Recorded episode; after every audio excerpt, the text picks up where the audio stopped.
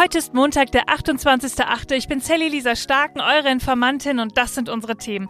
Ja, der stellvertretende Ministerpräsident von Bayern, Hubert Aiwanger, der gerät in Kritik, weil er vor 35 Jahren in der Schule ein antisemitisches Pamphlet verbreitet haben soll. Ja, ist das ein Lausbubenstreich oder doch politische Gesinnung? Das schauen wir uns gleich mal an. Und dann hat der Chef des spanischen Fußballverbands, Luis Rubiales, bei der Siegerehrung des WM-Finales eine Spielerin geküsst. Was es damit auf sich hat und warum er sich jetzt als Opfer einer Hetzkampagne fühlt, dazu gleich mehr.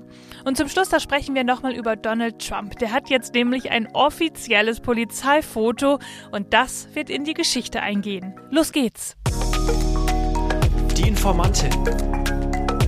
News erklärt von Sally Lisa Stark. Ihr Lieben, da sind wir wieder. Nach einer kleinen Pause am Freitag geht es jetzt wieder wie gewohnt weiter und wir starten gemeinsam in diese neue und wie ich finde wirklich spannende Woche. Und vielleicht hört ihr es, wir sind noch mit dem Camper unterwegs und schauen mal, ob wir hier im Süden noch irgendwo die Sonne gerade finden. Gerade sieht es in Österreich und Italien irgendwie ganz schön nach Regen aus, aber wir finden bestimmt irgendwo eine Wolkenlücke.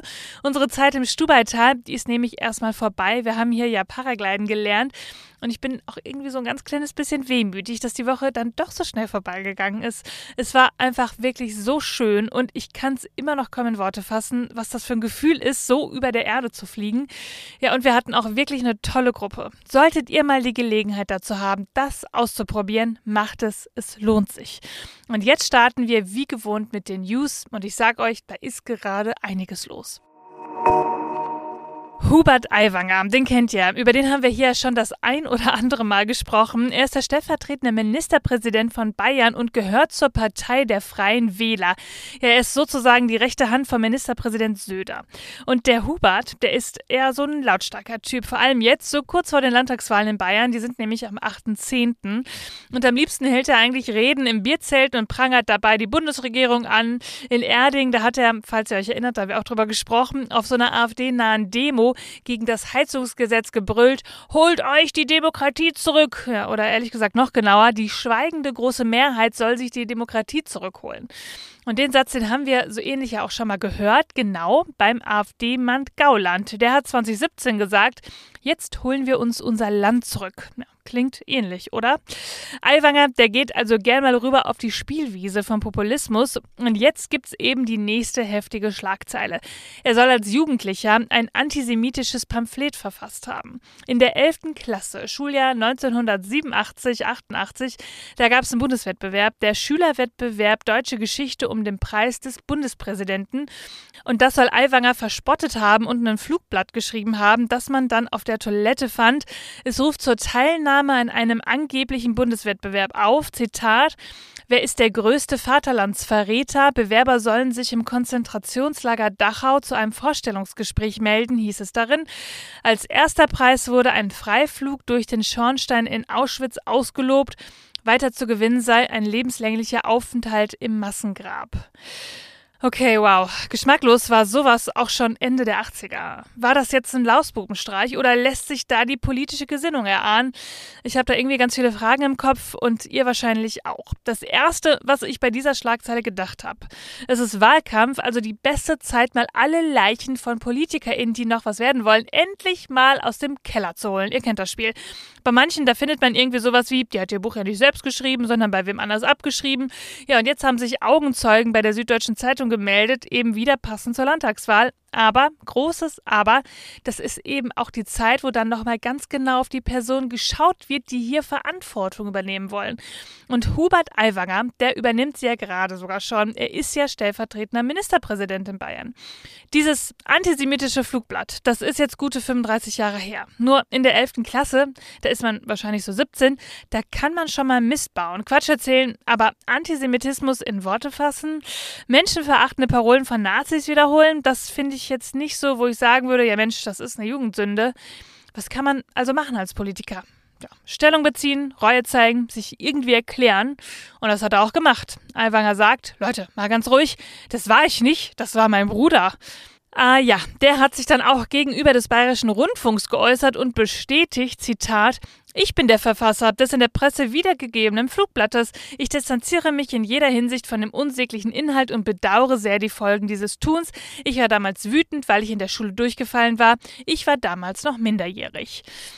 Interessant. Wut, Abstiegs- oder Versagensangst und ein Sündenbock finden. Eieiei.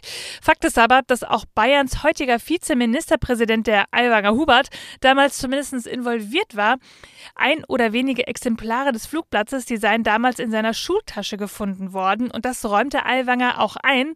Und er sagte dann, Zitat, daraufhin wurde ich zum Direktor einbestellt. Mir wurde mit der Polizei gedroht, wenn ich den Sachverhalt nicht aufkläre. Als Ausweg sei ihm angeboten worden, ein Referat zu halten. Zitat, dies ging ich unter Druck ein, damit war die Sache für die Schule erledigt. Ich würde ja sagen, ein Politiker, der muss Verantwortung übernehmen und das hat er hier eindeutig nicht. Na, nach meiner Meinung. Die Medien, die kochen. Der Bruder wird als Opfergabe für die politische Karriere angesehen. Ja, und auch da kann man sich rückblickend schon fragen, ein junger Mann, der wütend ist und dann einfach so mal ein paar Hitler-Parolen verbreitet und ein Bruder, der heute Politiker ist und ihn damals gedeckt hat. Klar, es gibt Menschen, die jetzt sagen, ja, nach 35 Jahren, da muss man sowas nicht mehr hochschaukeln. Und dann kommen auch oft Sätze wie, ist ja nach 80 Jahren auch mal gut mit der ewigen wegen Schuld und der Distanzierung von der NS-Zeit. Nein, ganz klar nein. Erinnerung an die Anfänge, die im Zweiten Weltkrieg mündeten, die Parolen, die Propaganda, da müssen wir schon wachhalten. Die SZ hat mit rund zwei Dutzend Personen gesprochen, die Hubert Aiwanger aus dessen Schulzeit kennen, mit früheren Lehrkräften, früheren Klassenkameradinnen und mehrere dieser Personen, die sagen, Aiwanger sei als Urheber dieses antisemitischen Pamphlets zur Verantwortung gezogen worden. Ein Lehrer, der damals dem Disziplinarausschuss angehörte, sagte der SZ, dieser habe Aiwanger als überführt betrachtet, da in seiner Schultasche Kopien des Flugblatts entdeckt worden waren. Ein anderer sagte, Aiwanger habe seine Urheberschaft nicht bestritten. Ja, Aiwanger, der entschuldigt sich jedenfalls nicht, egal wie seine Beteiligung jetzt ausgesehen hat, ob er es war oder doch der Bruder. Er sagt kein einziges Mal bislang, dass das Flugblatt antisemitisch war. Ja, die Frage ist doch, wie viel von diesem Flugblatt steckt heute in ihm drin? Er hatte es wohl zumindest in der Schultasche und wusste, was sein Bruder tat, wenn man seiner Seite der Geschichte jetzt Glauben schenken sollte. Und die SZ schreibt dazu so passend, die Frage ist jetzt auch, was das Flugblatt aus dem Schuljahr 1987-88 mit dem Landtagswahlkampf 2023 macht und mit der bayerischen Regierung. Die CSU von Markus Söder, die Freien Wähler von Hubert Aiwanger, keine Chaosampel wie in Berlin, eine Harmoniekoalition. Seit Monaten pinseln die zwei Männer an diesem Bild. Alles ließ Söder seinem Vize durchgehen. In der Pandemie hat sich Aiwanger als Popstar der Impfskeptiker inszeniert. Söder hat ihn gerüffelt, aber ihn nicht fallen gelassen. Nach Erding ein Anschiss, kein Rauswurf. Aber jetzt kann Söder einfach so mit ihm weitermachen. Ja, er will sich ja von Rechten distanzieren. Also wie viel Rechts hält Bayern da gerade noch aus und das noch nicht mal von der AfD? Leute, dieser Wahlkampf, der verspricht noch so einiges an Spannung in den nächsten Wochen und das interessiert eigentlich auch ganz Deutschland. Denn wie gehen wir mit Leuten wie Aiwanger in der Politik um? Wäre ich an Söder Stelle, würde ich da nur eine Möglichkeit sehen: Rücktritt Aiwanger. Leute, es folgt gleich der nächste Knaller. Der Kussskandal. So wird er gerade in der Presse oft genannt. Und dabei geht es um die Frauenfußball-Weltmeisterschaft. Und vielleicht haben es ja auch ein paar von euch gesehen. Letzte Woche Sonntag war das Finale und Spanien hat gewonnen. Und bei der Siegerehrung, da hat der spanische Fußballverbandschef Luis Rubiales die Spielerin Jennifer Hermoso auf den Mund geküsst.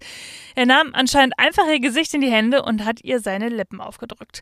Hermoso äußerte sich dann später dazu und sagte, ich wollte das nicht, das war total total erzwungen. Ja, und Rubiales, der hat sich natürlich entschuldigt und sein gewaltvolles und sexistisches Verhalten eingesehen und ist zurückgetreten. Scherz. Ihr glaubt ja wohl selbst nicht, dass das so gelaufen ist. Er hat sich natürlich fürchterlich aufgeregt und dann hat der spanische Fußballverband auch noch eine Stellungnahme herausgegeben und wollte von dem Vorfall ablenken. Hier, wir haben ja noch vier weitere Fotos. Äh, die Spielerin Hermoso, die lügt doch. Sie hat ihn doch schließlich hochgehoben und dass er vor Freude in einer anderen Situation in die Luft gesprungen sein könnte und dass das vielleicht gar nichts mit dem Kuss zu tun hat, den wir eigentlich auch alle vor der laufenden Kamera sehen konnten, ja, egal. Gegen Hermoso sollte gerichtlich vorgegangen werden. Ja, und dann veröffentlichten die spanischen Nationalspielerinnen am Freitag ein Statement. Sie gehen in den Streik. Die 23 Spielerinnen der spanischen Fußballnationalmannschaft kündigten an, unter der aktuellen Verbandsspitze nicht mehr für ihr Land antreten zu wollen. Zitat: Nach allem, was bei der Medaillenvergabe Vergabe der Frauen-WM passiert ist, werden alle Spielerinnen, die diesen Text unterzeichnet haben, eine nächste Einberufung nicht ehren, wenn die derzeitige Führung beibehalten wird. Ja, und damit stellt sich das Team geschlossen hinter Jennifer Hermoso. Und Hermoso sagt darin auch, ich fühlte mich verletzlich und Opfer einer Aggression, eines impulsiven Verhaltens eines Machos, fehl am Platz und ohne meine Zustimmung. Und ja, dann Rubiales, der hat sich weiter als Opfer dargestellt. Das wäre eine richtige Hetzjagd gegen ihn, meint er, und er wird nicht zurücktreten. Nur die FIFA, die sah das etwas anders. Die hat gegen Rubiales ein Disziplinarverfahren eröffnet und eine vorläufige Suspendierung verhängt. Rubiales ist damit für alle fußballbezogenen Aktivitäten auf nationaler und internationaler Ebene gesperrt und diese Sperre, die gilt vorläufig für 90 Tage. Und gleichzeitig ordnete der Weltverband an, dass Rubiales weder persönlich noch durch eine dritte Person Kontakt zur Nationalspielerin Jennifer Hermoso oder ihrem direkten Umfeld aufnehmen darf. Und gleiches gelte auch für den Verband und dessen Funktionäre sowie Mitarbeiter. Die FIFA-Disziplinarkommission, die prüft in ihrem Verfahren einen Verstoß Rubiales gegen Artikel 13 des eigenen Reglements, der mit beleidigendem Verhalten und Verstöße gegen die Grundsätze des Fair Play überschrieben ist. Und der spanische Fußballverband, der antwortete prompt und sagt, ja, dem Verfahren der FIFA, dem vertrauen wir natürlich voll und ganz. Und Rubiales, der hätte dadurch jetzt ja die Möglichkeit, Zitat, seine Verteidigung zu beginnen, damit die Wahrheit siegt und seine völlige Unschuld bewiesen wird. Leute, was für eine Farce ist das? Ich kann es wirklich nicht besser zusammenfassen als El Hotzo. Zitat. Mega überraschend, dass die Typen, die sonst bei jedem Bericht über sexuelle Gewalt nach eindeutigen Beweisen schreien, auch bei einem Übergriff vor laufenden Kameras bei der Siegerinnenehrung der Fußball-WM den Täter verteidigen, dachte, es ginge nur um die Unschuldsvermutung. Ja, das Thema sexuelle Gewalt ist einfach so verankert in unserer Gesellschaft, da dreht sich bei mir wirklich alles um. Los, FIFA, mach deinen Job jetzt bitte gründlich. Ich halte euch auf dem Laufenden, wie dieser Fall weitergeht. Wisst ihr noch letzten Mittwoch? Da habe ich euch erzählt, dass Trump kurz mal in den Knast muss und er vielleicht auch so ein typisches Polizeifoto machen muss. Ja, und was soll ich euch sagen? Genau das ist passiert und wird wohl auch in die Geschichte eingehen. Für 20 Minuten war Ex-US-Präsident Trump in Georgia im Knast und wurde da wie ein Schwerverbrecher abgelichtet. 200.000 Dollar Bürgschaft musste er hinterlegen und dann war er vorerst wieder auf freiem Fuß. Und er hat gesagt, dies hätte nie passieren dürfen. Ein trauriger Tag für Amerika. Eine Wahl anzuzweifeln sollte erlaubt sein. Ich meine, dass es eine getürkte, eine gestohlene Wahl war und das sollte mein Recht sein. Wie Sie wissen, haben viele andere im Laufe der Jahre dasselbe getan, ob nun Hillary Clinton oder Stacey Abrams und noch viele andere.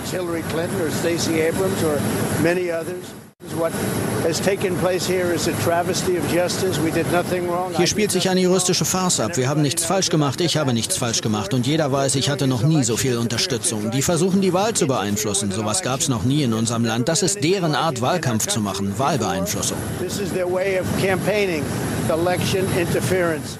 Ja, das einzige Problem ist, dass seine Anhänger ihm wirklich glauben. Und so standen vor dem Gefängnis auch so einige und wollten ihm beistehen. Aber ich sag euch, das Polizeifoto, das kann sich sehen lassen. Ich verlinke es euch gleich direkt mal in den Show Notes. Schaut's euch an. Im September soll dann die offizielle Anklageerhebung folgen, aber wenn der eigentliche Prozess beginnt, ja, darüber wird noch verhandelt. Die zuständige Staatsanwältin Fannie Willis hat vor Gericht den 23. Oktober beantragt, ja, aber Trumps Anwälte, und das könnt ihr euch jetzt vorstellen, die fordern einen Termin lange nach der nächsten Präsidentschaftswahl. In der Folge vom 16.8., da sind wir diese ganzen Anklagen einmal durchgegangen. Hört da gern nochmal rein. Ich sag euch, es wird auf jeden Fall interessant. Wie wird Trump in den Wahlkampf gehen und was macht das mit all seinen Anhängern? Das wird uns das Jahr definitiv noch zeigen. Ihr Lieben, das war schon wieder für diesen Montag. Ihr findet wie immer alle Quellen und Informationen in den Shownotes. Informiert euch selbst, sprecht darüber, bildet euch eure eigene Meinung. Schreibt mir, wenn ihr Fragen habt oder Anregungen, schickt mir eine Sprachnachricht auf Instagram und ich freue mich wirklich über jede Bewertung, die ich von euch lese. Und dann hören wir uns am Mittwoch wieder, denn irgendwas passiert ja immer. Bis dann. Die Informantin.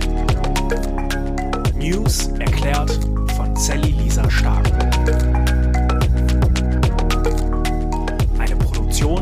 Seven One Audio.